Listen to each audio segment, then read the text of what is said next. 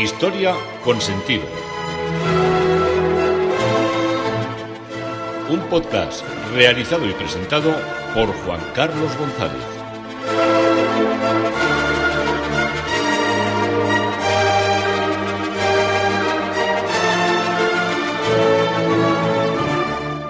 Un saludo a vuestras personas os acercáis a través de las redes sociales, de Facebook, de Twitter o de mi página web historiaconsentido.com.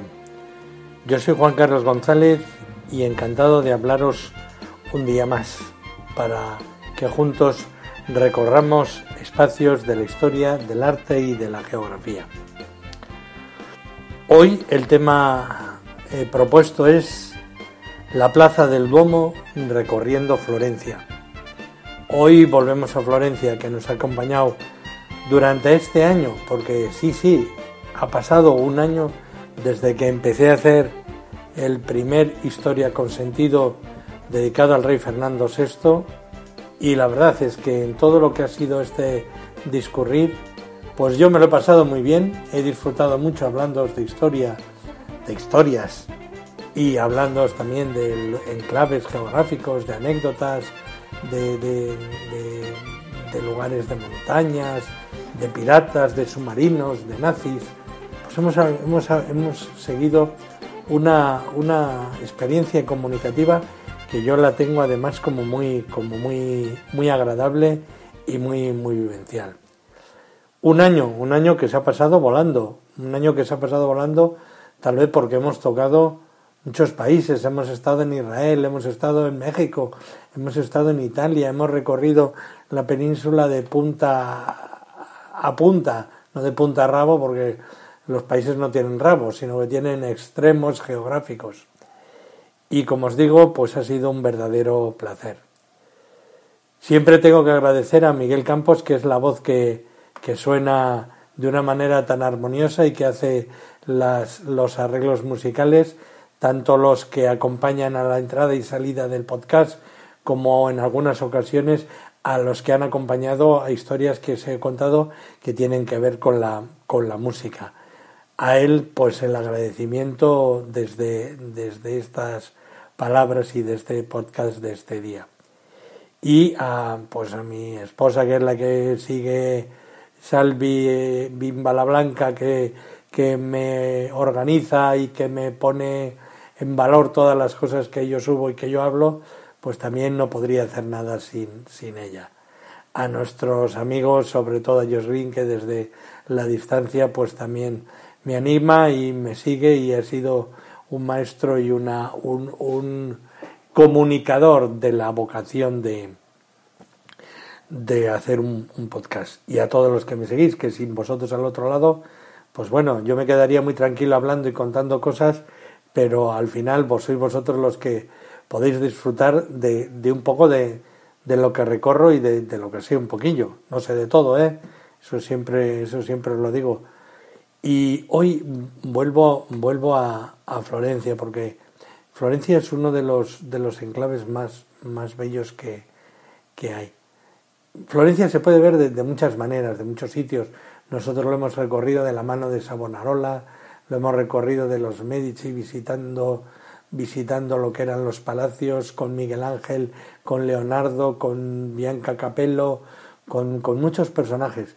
Pero también lo podemos ver desde, desde infinitud, desde infinitud de, enclaves, de sitios, y por eso de vez en cuando voy a, voy a volver a Florencia, porque claro, indudablemente soy un enamorado de Florencia, como de otros muchos sitios. Pero bueno, tengo mis pequeñas experiencias que os quiero contar. A todo eso suena la película del, silencio de, del silencio de los corderos, esta famosa película de, Aníbal Lecter del, del, psiquiatra, del psiquiatra asesino.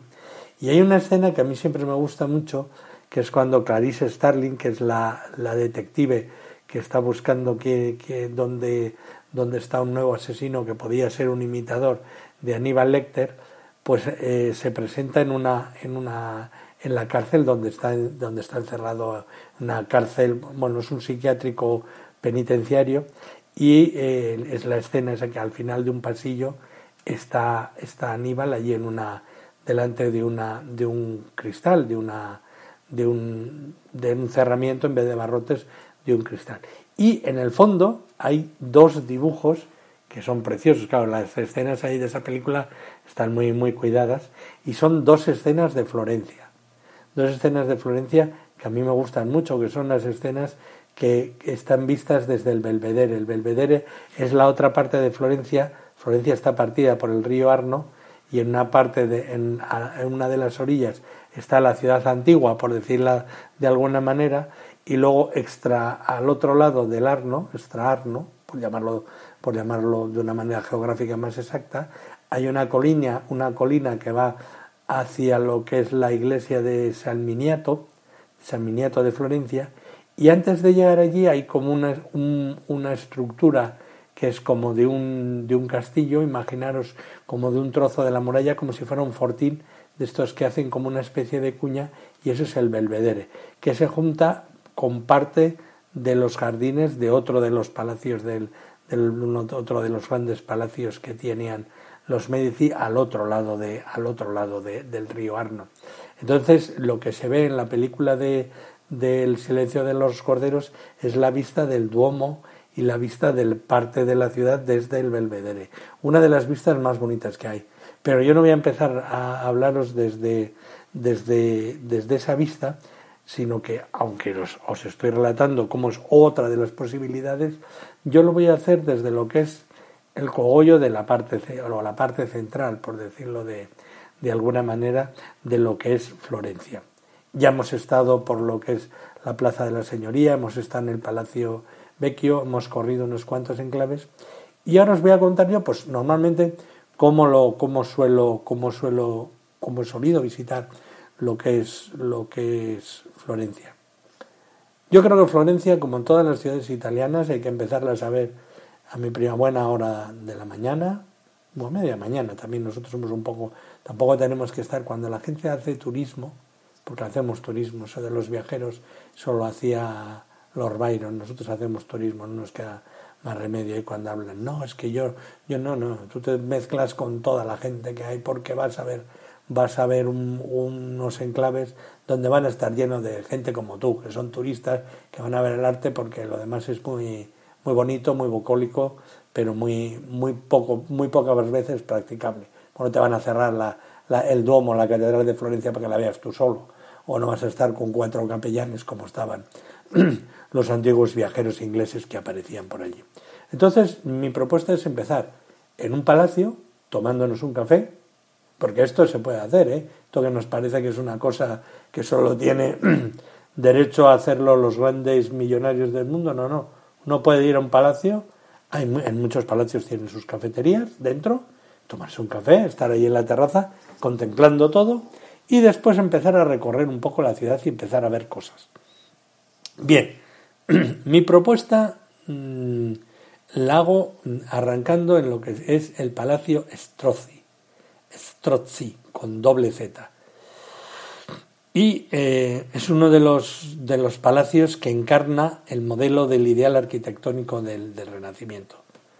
Fue construido en un tamaño mayor que el Palacio de los Medici, que también visitaremos, y con un claro afán de, ostentación de, la familia Strozzi. ¿Por qué he elegido el Palacio de la familia Strozzi? Porque cuando hablamos de Florencia siempre hablamos mucho de los Medici, y los Strozzi eran los grandes enemigos de los, de los Medici. Como os digo, había en la época de los Medici un gran palacio que era el Medici Riccardi. Y los Storzi copiaron la forma cúbica y desarrollaron tres plantas alrededor de un, de un patio central, que es donde está la cafetería, desde donde arranco yo las visitas a, Florencia, al recorrido al, a, esta, a, esta, imponente ciudad. La fachada eh, está revestida de lo que se llama pietraforte, que es como una, especie, de piedra abujardada y, y almohadillada. Es como un almohadillado que le da como más solidez. Los que no la hayáis visto al Palacio Storzi, os traigo a la memoria lo que es el Palacio de Carlos V de la Alhambra, que tiene esa especie como de almohadillado grande, también abujardado, que es, que está picado para que dé como más sensación de rusticidad y de solidez. Las piedras de este palacio en la parte baja son muy, muy, muy elegantes, muy bellas, y conforme se asciende en la construcción, pues va perdiendo, va perdiendo esa nobleza y las piedras se van, se van haciendo como más de menos categoría. A la altura de la calle se abren unos grandes ventanales rectangulares y en los pisos superiores hay una serie de, de elegantes ventanas bíforas, o sea, partidas en dos, sobre unas cornisas dentadas. Sobre cada uno de los tres lados que dan a la calle se abren tres portalones con arcadas al patio interior. En su exterior, a un modo de zócalo, hay como una especie de línea, como con un gran banco y una gran cornisa, van dando a la vuelta lo que es la estructura de la casa. O sea, uno se puede sentar, aunque es un banco un poco alto, se puede sentar en el banco exterior en las tres salas que da la casa a tres calles distintas. Pero tiene una que es la más excepcional, que es la que da la vía Strozzi, que es la calle más ancha que rodea, que rodea al, al palacio. Todo lo que es esta parte como de, zócalo que rodea el, por donde se accede y donde están las puertas y la, próxima, la parte más, más baja del edificio, hay unos herrajes muy característicos, unos portantorchas y unos portabanderas y unas arandelas muy grandes que también vemos en, los palacios, en el palacio de Carlos V de la Alhambra de Granada. Y son obras tan perfectas que Vasari, en la obra esta que ya os he citado muchas veces, de sus vidas de los, de los autores, eh, nos habla de, de, quién las hizo para este palacio, que era Nicolo Grosso, llamado Il Caparra, que era el mejor herrero florentino del siglo XV. En las esquinas, mm, que nos llaman particularmente la atención, los portantorchas tienen forma de dragones y de esfinges, y también hay faroles que tienen que aparecen así como si fueran como unas puntas de cebolla por donde se va el humo cuando se pondrían ahí las antorchas o los grandes velones para, para poder ver para, para poder ver iluminar la fachada del palacio en la medida que se podía entonces y eh, toda esta parte era la que daba nombre a la Plaza Storzi que era un antiguo mercado antes de que hicieran las calles ¿quiénes son los Strozzi? pues los Strozzi se habían exiliado de Florencia en 1434 por luchar contra los Medici. Pero eran gente que era muy poderosa porque Felipe Strozzi poseía era una gran tenía una gran banca, era un gran banquero de la ciudad de Nápoles. Y en el año 1466, casi 30 años después, bueno, pasados más de 30 años, vuelve otra vez a, a Florencia con la idea de volver a la carga contra los Medici. Fue un poco la historia de una obsesión de quien quería competir y sobrepasar a un enemigo tan poderoso como eran los Medici. Así que compró casa, compró terrenos y lo demolió todo para crear un amplio espacio en el cual está edificado el actual, el actual palacio. En el Museo Bargello, que es donde es el Museo de las Antigüedades de, de Florencia, se conserva una maqueta de madera de la, de la, del arquitecto Giuliano de Sangallo pero no se realizó. Vasari, que ya estaba, era el que estaba dirigiendo todo lo que era la, el momento constructivo y el momento de renovación artística de, de Florencia, era el cerebro creativo de, de la arquitectura eh, florentina, desvió el proyecto a Benedetto de Mayano, que era el arquitecto preferido de, de, de Lorenzo de Medici, y le dijo, de Lorenzo el Magnífico, Lorenzo de Medici. Todo esto hace que este arquitecto que estaba trabajando para los Medici se pase a los Strozzi y eh, empiecen a hacer un palacio pero a lo grande. Todo se cuida, nos indica Vasari, hasta, hasta el mínimo detalle, incluso se consultó hasta cuándo y dónde debía iniciarse la obra. Esto también lo hizo Felipe II con el Escorial, pero era una de las cosas que eran como muy iniciáticos en los maestros canteros que intervenían. Y en el año 1491, a los tres años del inicio de la, de la obra, muere el banquero, el mecenas Storzi, y los herederos, pues como se divide todo lo que era el dinero, bajan el ritmo constructivo. Bien, muere el arquitecto Benedetto de Mayano y le sustituye Simone de Pollaiolo. Nombrecito bonito, ¿eh? Los italianos. Este es el que coronó el edificio habiéndolo recibido hasta una segunda altura. Estamos en 1504 y siguen años de incertidumbre económica de la familia que terminan concluyendo la obra en 1538 con el arquitecto Bacio de Añolo. Es un edificio de tres crujías, nunca se terminó la cuarta, y eh, el año 1538 pues vuelven los, los Medici, el gran duque eh, Cosme I lo confisca, como era el Palacio de los Enemigos, y no será devuelto a los Strozzi hasta 30 años después. En el año 1638, Gerardo Silviani realizó la capilla en el primer piso y en el año 1662 agrandó las estalinatas sobre la vía Turnabuori. En 1864 se agregó a lo largo de la calle citada un gran banco corrido en piedra por debajo del púlpito, perdón, por debajo del púlpito, por debajo del zócalo y de ese gran banco que existía antes, y también se abrió en esta época el portón a la plaza Storzi, uniéndose el patio interior a la plaza con una rampa de piedra que servía para que las carrozas accedieran al interior. Cuando uno está tomando el café está viendo el desnivel de la calle y cómo está hecho en piedra para que bajaran los carruajes y entraran a ese, a ese gran patio.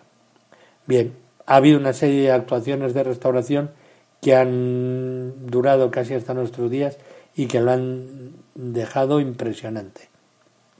Ahí está el Instituto Nacional de Seguros, lo compró a la familia Strozzi en 1937 y en 1999 lo cedió al Estado italiano. Y ahí, en ese, en ese palacio, está la sede del Instituto Nacional de Estudios del Renacimiento.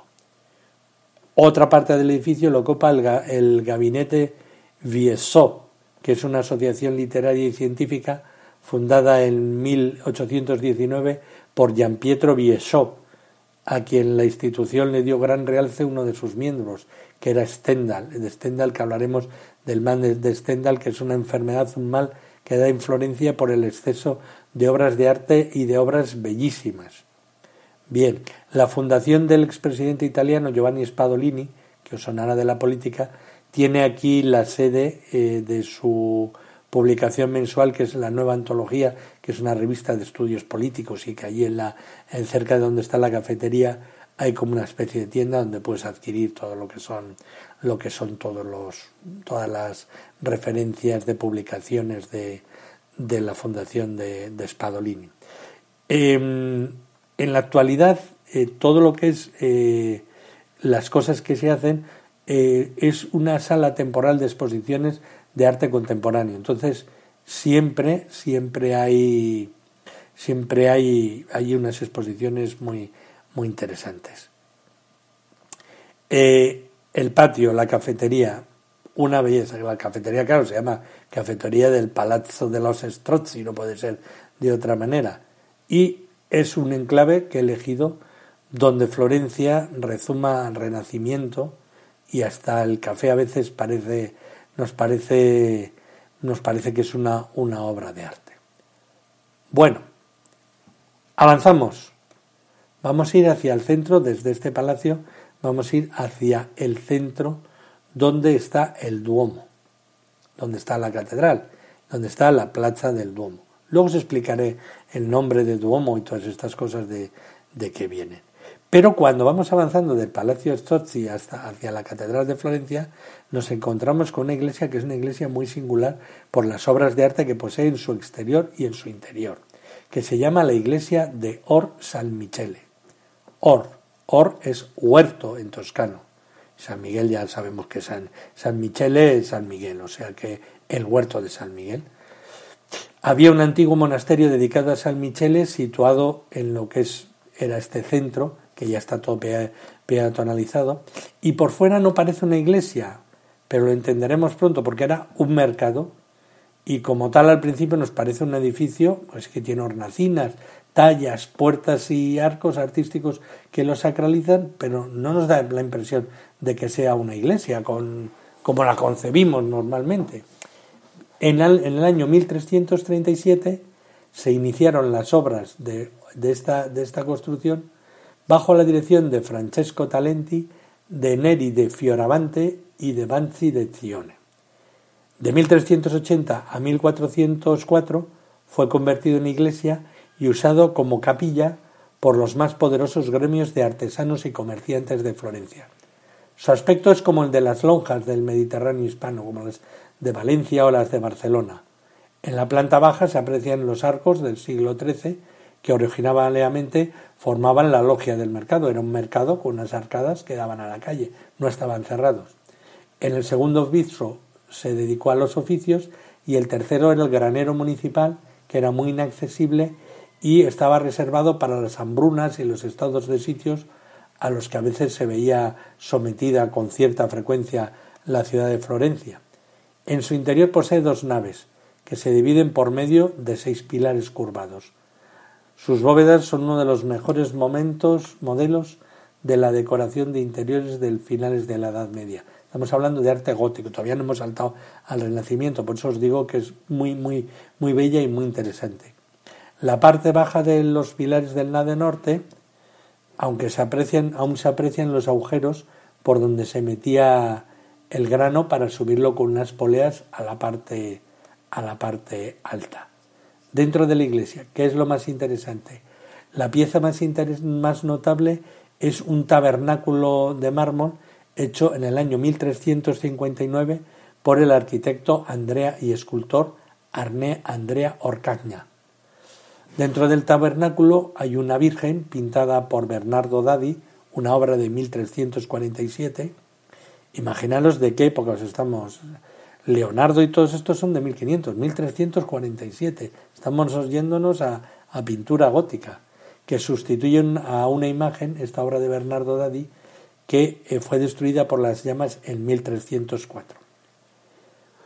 Los gremios colocaron en el exterior de la iglesia de San Michele las tallas de los patronos de sus actividades, con lo que rodearon toda la construcción dando a la vuelta con unas grandes tallas.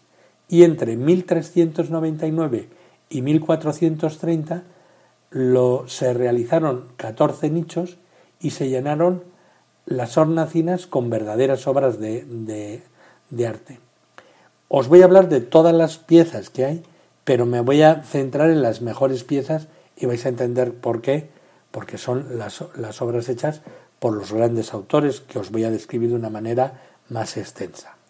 Lo primero que la primera talla que vemos es La Virgen y el Niño de Simoni de Ferrucci, obra de 1399, que era una talla de piedra de mármol encargada por los médicos y los boticarios.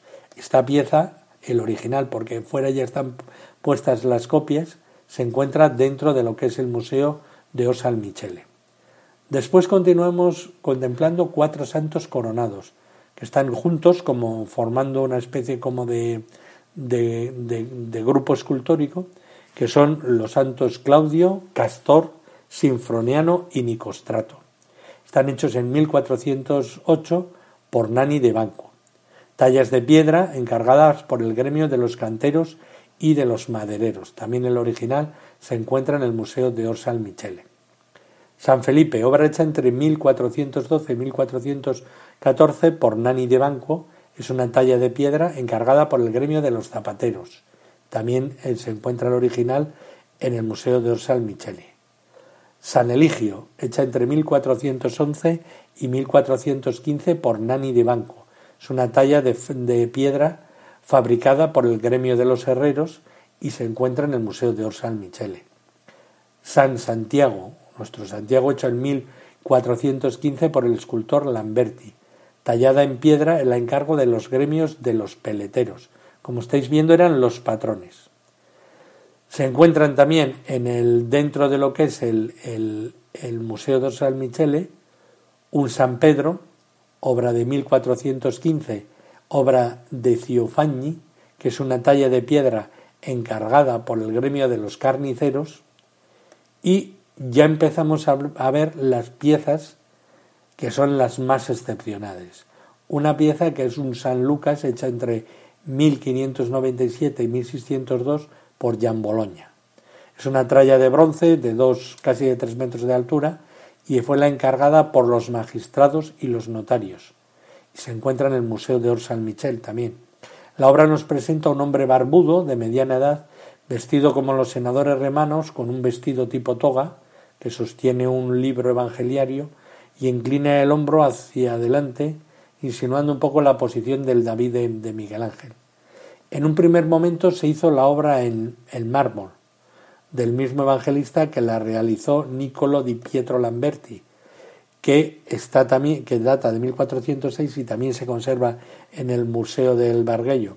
Pero con la idea de modernizar la talla, se encargó eh, a Stoldo Lorenzi eh, una obra mm, en piedra de mármol, porque las estatuas empiezan ya al final, acaban haciéndose en bronce, porque cobran más relevancia y como las que la pagan es el, gremio de los notarios, quieren una, talla de, de bronce para completar las tallas de bronce que daban a la vía del calciuolio, de los, de los calzadores o de los zapateros. El bronce, que era sobre todo material militar para crear cañones y diversas piezas de, armas, y estamos en el inicio de la mosquetería, hacía muy difícil conseguirlo para fines artísticos. Pero el duque mm, impone encima eh, que, primero se acaben las obras que le están haciendo a él, las estatuas. Ya Boloña estaba haciendo varias estatuas de, de, los, de los Medici en bronce y en el año 1583 le encargan la obra en, en bronce y el 1603 la termina. La siguiente pieza singular es un San Marcos hecho en 1411 por Donatello. Para esta fecha, prefecto Giovanni y Albizio de Prieto, me refiero a los años 1410-1411, habían preparado la hornacina, pero la talla original no fue colocada hasta 1413. Recuerda, pues, una imagen de, estos pensadores griegos con de esas tallas con cabezas barbudas y, y serenas, con un vestido adornado a la cintura, y la figura está como un poco girada y como queriendo salir del nicho en la que se encuentra encajada y porta un libro abierto como, como los evangelistas.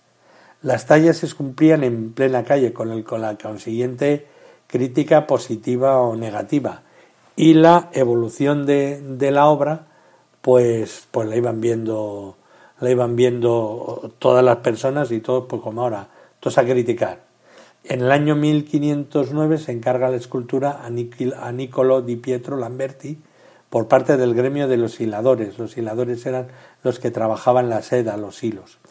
Y la piedra pasó, sin más información actual, a Donatello, no sabemos por qué, a quien contó en un inicio con el artista Filippo Brunelleschi en, la, en lo que fue la labra y el, y el rebaje.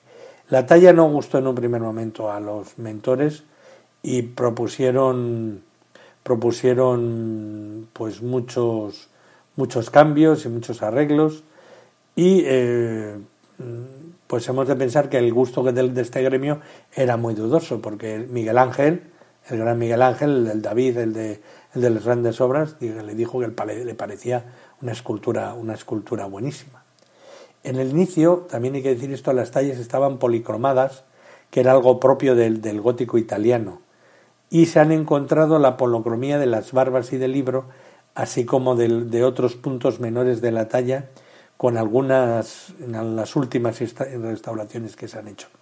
Para proteger la, la talla de los bombardeos de la Segunda Guerra Mundial fue retirada en 1941 y en el año 1977 se hizo una profunda restauración y también esta talla se encuentra dentro en el Museo de San Michele.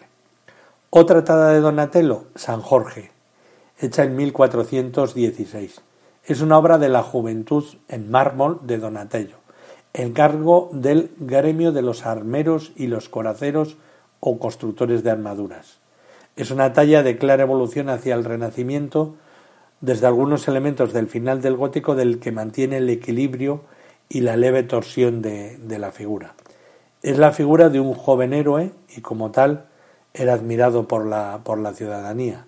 San Jorge forma parte del grupo heroico del que formará parte junto con los otros dos David que hace el mismo Donatello y que lleva su máximo esplendor cien años después Miguel Ángel con su obra El David que es la, la, inimaginable y perfecta y perfecta obra. Como obra renacentista se hace reflejo del, natural para representar el ideal, tal vez del ideal caballeresco y religioso, un hombre valiente, seguro una estatua idealizante, con la que se sentirían identificados los habitantes de, Florencia. Se ve lo seguro y una prestancia que transmite seguridad y valor y nos mira como, mirándonos, como mostrándonos decisión y, valentía. Si contemplamos el primer David de mármol de 1408, el San Jorge de 1416 de mármol y el segundo David de bronce de 1440, veremos que esta última ya sin duda en referencia gótica cobró un enorme movimiento y es su mejor escultura. Están las tres tallas en el Museo Barguello, en el Museo de, la, de las Antigüedades de, de, Florencia. Otra obra de Donatello, San Luz de Toulouse, obra hecha en 1423. Es una obra de bronce, dorado destinado al patrono de la facción de los güelfos. Ya sabéis que había güelfos y gibelinos, que al perder estos del poder la talla tuvo que ser vendida, siendo comprada nicho y talla para el gremio de los comerciantes. Que estos cambiaron la idea y sustituyeron la talla al final por otra de Andrea Berrocchio. Y esta obra posee una, originalidad al ser desmontable en ocho piezas. Representa a un obispo con ropajes ampulosos y tocado de una mitra la cual se desmonta también como el báculo episcopal y las manos con la que bendice. Y la talla se encuentra en el Museo de Santa Cruz, Museo de Santa Croce, que es otra de las, de las iglesias. Otra de las tallas insignes, la de San Juan Bautista de Lorenzo Ghiberti, y es la primera obra realizada por el autor en bronce para el gremio de los tejedores. Es una auténtica obra de fundición y se realizó en un solo bloque de un tamaño de dos metros y medio. En esta obra Ghiberti se muestra más como un seguidor del estilo internacional propio del gótico, la figura frontal es casi inexpresiva, pero las vestiduras ya tienden hacia el Renacimiento, con abundantes pliegues y con sensación de, monumento, y se encuentra en el Museo de, de Or San Michele. Otra obra insignia es la de Lorenzo Ghiberti, es un salmateo hecho entre 1419 1423, una talla de bronce encargada por el gremio de los banqueros y los cambistas. Está presentado en el nicho encargado por Ghiberti a los canteros Jacopo de Corso y Giovanni de, de Nicolo. Y la estatua representa a San Mateo el Evangelista de pies, acercándose la mano al pecho y con la otra mano sosteniendo un libro abierto mostrando el Evangelio. Lleva una vestimenta que recuerda las togas romanas y con el pelo y la barba rizada se asemeja a un senador o a un emperador romano en clara sintonía renacentista. Fue fundida a trozos en 1420 la cabeza y el cuerpo se moldeó y se soldaron. Y en entre el año 1422-23, por la falta de, bronce, como os he dicho, se funde el resto. En este proceso tuvo eh, de gran ayudante a Michelozzo, que posee variedad de obras en Florencia y esta obra también se encuentra en el Museo de San Michele. Otra talla, otra obra, eh, otra talla insigne es la de, de, San Esteban, hecha en 1428 por Lorenzo Ghiberti. Es una talla de bronce de 2,60 metros y fue encargada por los fabricantes de los paños de lana. Porta la talla la dalmática de los, de los diáconos y se nos presenta con un joven con el Evangelio y la obra, la otra fundición que tenían los diáconos era la de proclamar la palabra de Cristo, por eso va con el, con el Evangelio. Las estatuas de bronce curiosamente llegaron a ser muy costosas por, lo por el elevado coste del bronce, mucho más caras que las de piedra. Lo mismo sucedió con los púlpitos. Muchos de ellos también era de bronce. Y ya dicho esto, pues esta estatua también está en Os San Michele. Siguiente talla, eh, eh, San Juan Evangelista, 1515, de Baccio de Montelupo. Obra de bronce encargada por el gremio de los comerciantes de seda, no de los tejedores de seda, sino los que ya vendían el paño de seda hecho, no de los que lo hacían.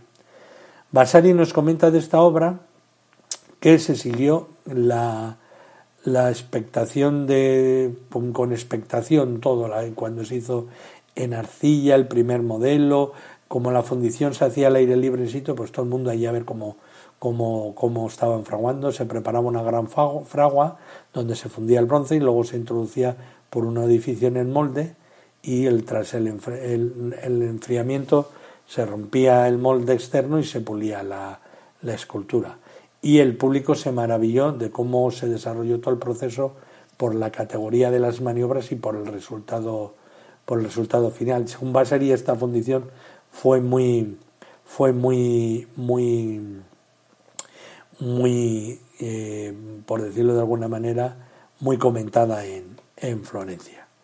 Bueno, continuamos avanzando y esta vez desembocamos en la plaza de San Giovanni y aquí están los edificios más excepcionales en construcción de lo que es Florencia, que es el Batisterio de San Giovanni, la gran catedral llamada Santa María del Fori o el Duomo, el campanile de Giotto y la gran bóveda de Brunelleschi.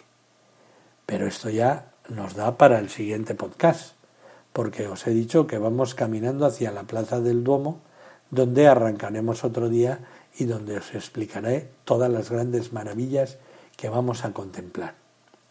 Esto es Historia con Sentido. Hoy os he hablado de la Plaza del Duomo recorriendo Florencia, de cómo llegamos a ella y encantado de haberos podido explicar alguna de las cosas y alguna de las obras de arte de un enclave tan maravilloso, tan mm, abordable también como es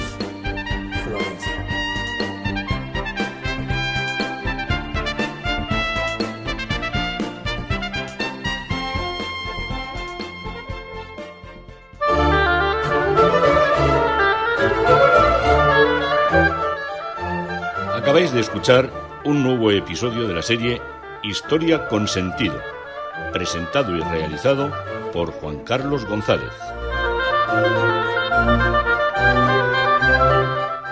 El podcast que te habla de historia, sucesos, eventos, como si el ayer fuera hoy.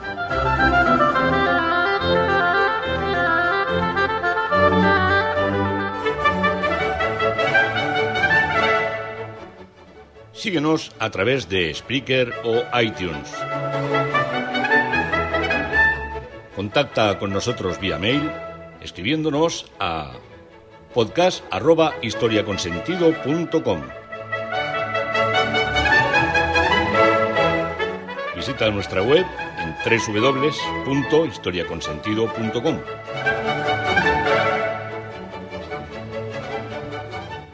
En Twitter somos arroba historiasentido.